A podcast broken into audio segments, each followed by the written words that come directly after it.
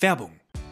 Moin, hier ist Henning Fein vom Phrasenmäher, dem Podcast zu Hause der Fußballstars. Ja, sag ist doch kein Thema, aber dann erklär's mir und mach mich nicht zum Idioten. Wenn du Lust hast, die Spieler, Trainer, Manager und natürlich Legenden mal richtig kennenzulernen, dann hör den Phrasenmäher. O sole mio, stai accanto di me.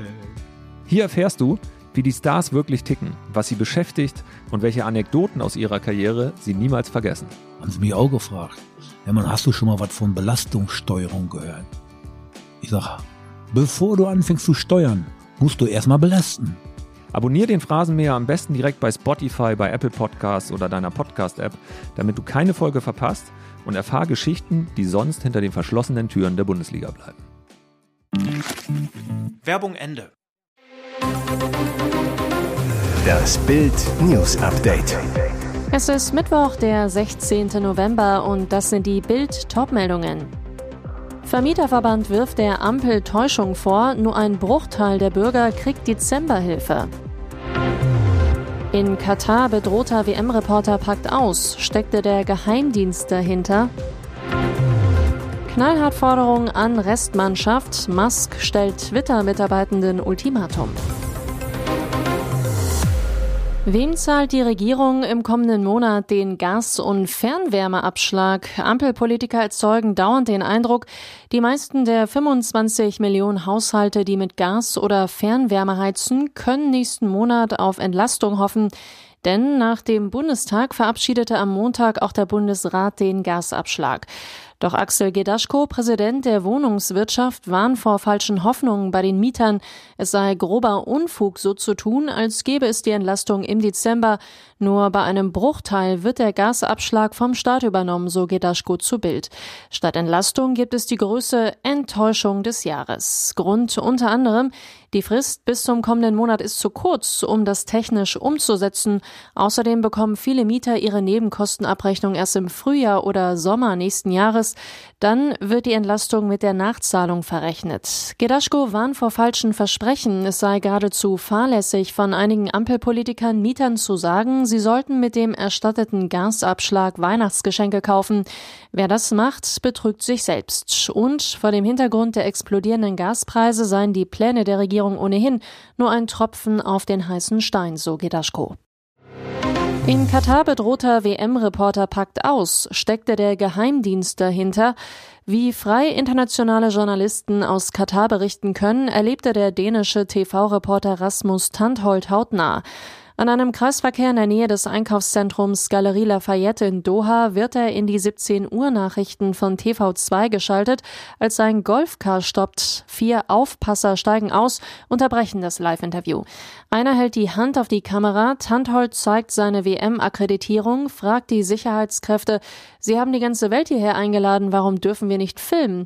Es ist ein öffentlicher Ort. Dann folgt die Drohung, bei Zuwiderhandlung die Kamera zu zerstören. War die Attacke Zufall? Tanthold zu Bild? Das frage ich mich auch. Fünf Minuten vorher kam ein weißer SUV. Eine Frau fragte mich aus dem Auto, wo wir herkommen und was wir machen. Ich wurde erst stutzig, als die Frau alles in ihr Handy notierte. War sie von einem Geheimdienst? Keine Ahnung. Inzwischen haben sich die Katarer offiziell entschuldigt. Tanthold, ich nehme die Entschuldigung an, aber der Vorfall sagt natürlich einiges über das Land aus. Ich fürchte, sie werden sich noch häufiger entschuldigen müssen. Die Hälfte der Twitter-Belegschaft hat Elon Musk schon gefeuert. Der anderen stellt er nun ein Ultimatum. Angestellte müssen sich entscheiden, ob sie deutlich härter und länger arbeiten oder gefeuert werden wollen, berichtet die Washington Post. Bis 22 Uhr deutscher Zeit sollen sie auf einen Link klicken, wenn sie Teil des neuen Twitter werden wollen, schrieb Musk an die Belegschaft. Wer sich bis dahin nicht gemeldet hat, soll drei Monatsgehälter als Abfindung bekommen. Von den anderen erwartet der neue Twitter-Chef Höchstleistungen. Von jetzt an müssen wir extrem hardcore sein, um ein bahnbrechendes Twitter 2.0 zu erschaffen und in einer Welt mit immer mehr Wettbewerb zu bestehen. Nur außergewöhnliche Leistungen bekommen die Note bestanden, schrieb der Tech-Milliardär in einer Mail. Welche Entscheidung ihr auch immer trefft, danke für eure Mühen, Twitter erfolgreich zu machen, so Musk. Sie steht schon vor der Preisverleihung als Gewinnerin fest. Sängerin Beyoncé ist in neun Kategorien für den Grammy 2023 nominiert worden. Der begehrteste Musikpreis der Welt wird am 5. Februar in Los Angeles verliehen. Schon vor der Vergabe stellt Beyoncé einen Rekord auf. Sie hat nun in ihrer Karriere insgesamt 88 Grammy-Nominierungen erhalten. So viele wie keine andere Künstlerin zuvor. Das teilte der Veranstalter mit. Nur ein Mann kann damit halten, und zwar ihr Ehemann, Rapper Jay-Z, hat ebenfalls insgesamt 88 Grammy-Nominierungen eingeheimst, zwei davon für die kommende Verleihung. Damit sind Jay-Z und Beyoncé nicht nur jeder für sich, sondern auch als Paar Grammy-Spitze.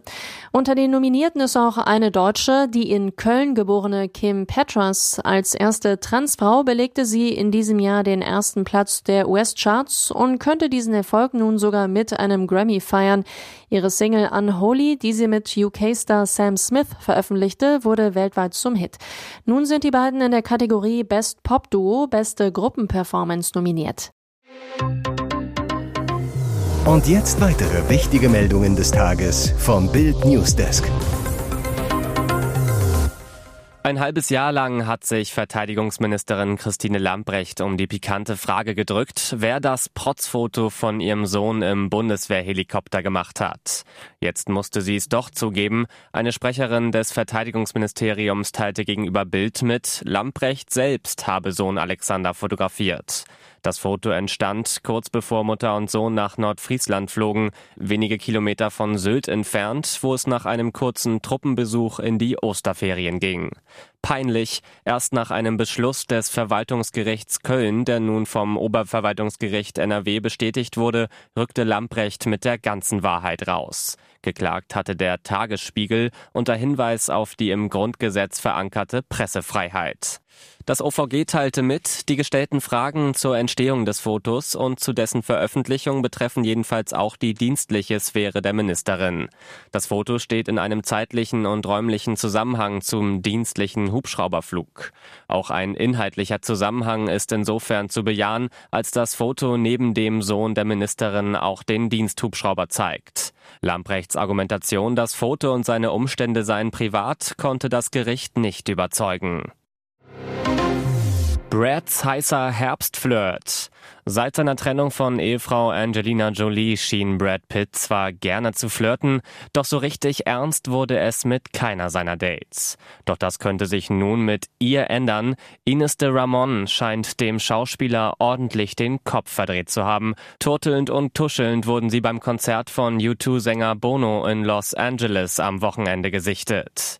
Und es könnte für Brad ernster sein als bei seinen Techtelmächten in der letzten paar Jahre, denn der Schauspieler nutzte das Date, um Ines direkt seiner ganzen Freundesklicke vorzustellen, wie man auf Fotos, die der Daily Mail vorliegen, sieht. Mit Brads VIP-Buddies Cindy Crawford und ihr Mann Randy Gerber sowie Sean Penn verbrachten die Turteltauben einen entspannten Abend unter Freunden. Ihr hört das Bild News Update mit weiteren Meldungen des Tages.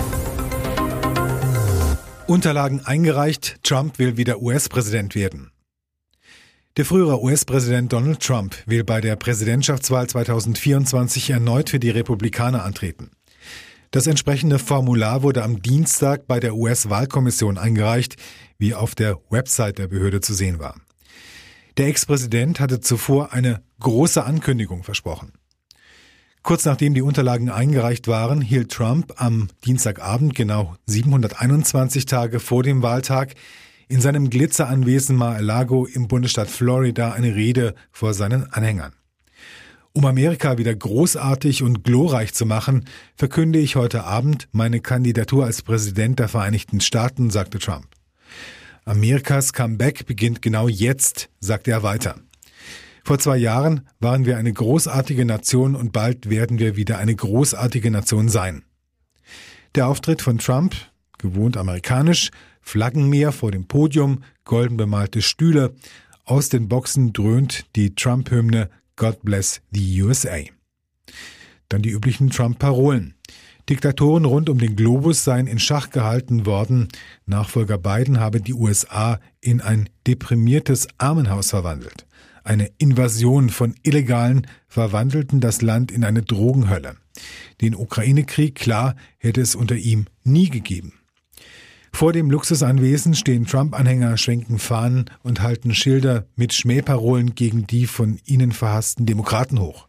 Einer der Fans, Joe Carpaccio, postet gegen die jüngsten Wahlen. Die Demokraten hätten wieder alles gestohlen. Gemeinsam mit Medien und Justiz hätten sie alle bei diesem Betrug zusammengearbeitet. Wintereinbruch zum Wochenende möglich, die Schneewurst kommt. Es geht los.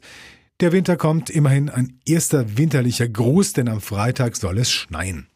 Das europäische und das deutsche Wettermodell rechnen ab Freitagnachmittag, besonders in der Nacht auf Samstag zwischen Hamburg und Berlin, mit den ersten Flocken der neuen Wintersaison. Das Schneefallgebiet sieht auf der Wetterkarte wie eine ganz dünne und schmale Schneewurst aus. Das US-Wettermodell der NOAA hält da allerdings dagegen, sieht maximal, wenn überhaupt, ein paar nasse Flocken, kein komplettes Schneefallgebiet, sagt Diplom-Meteorologe Dominik Jung von wetter.net. Na, endlich tut sich meteorologisch gesehen etwas beim Wetter. Das Zauberwort heißt Luftmassengrenze. Die legt sich Donnerstag, Freitag und Samstag genau über den Nordosten Deutschlands. Wetterexperte Jung aus Osten kommen sehr kalte Luftmassen herangezogen, aus Westen hält milde Luft dagegen. Direkt über dem Nordosten treffen sich die beiden Luftmassen und es kann regnen, auf der kalten Seite ebenso auch in einem schmalen Streifen Schnee geben. Das wären dann die ersten Flocken der Saison. Das wird besonders in der Nacht auf Samstag eine sehr spannende Grenzwetterlage.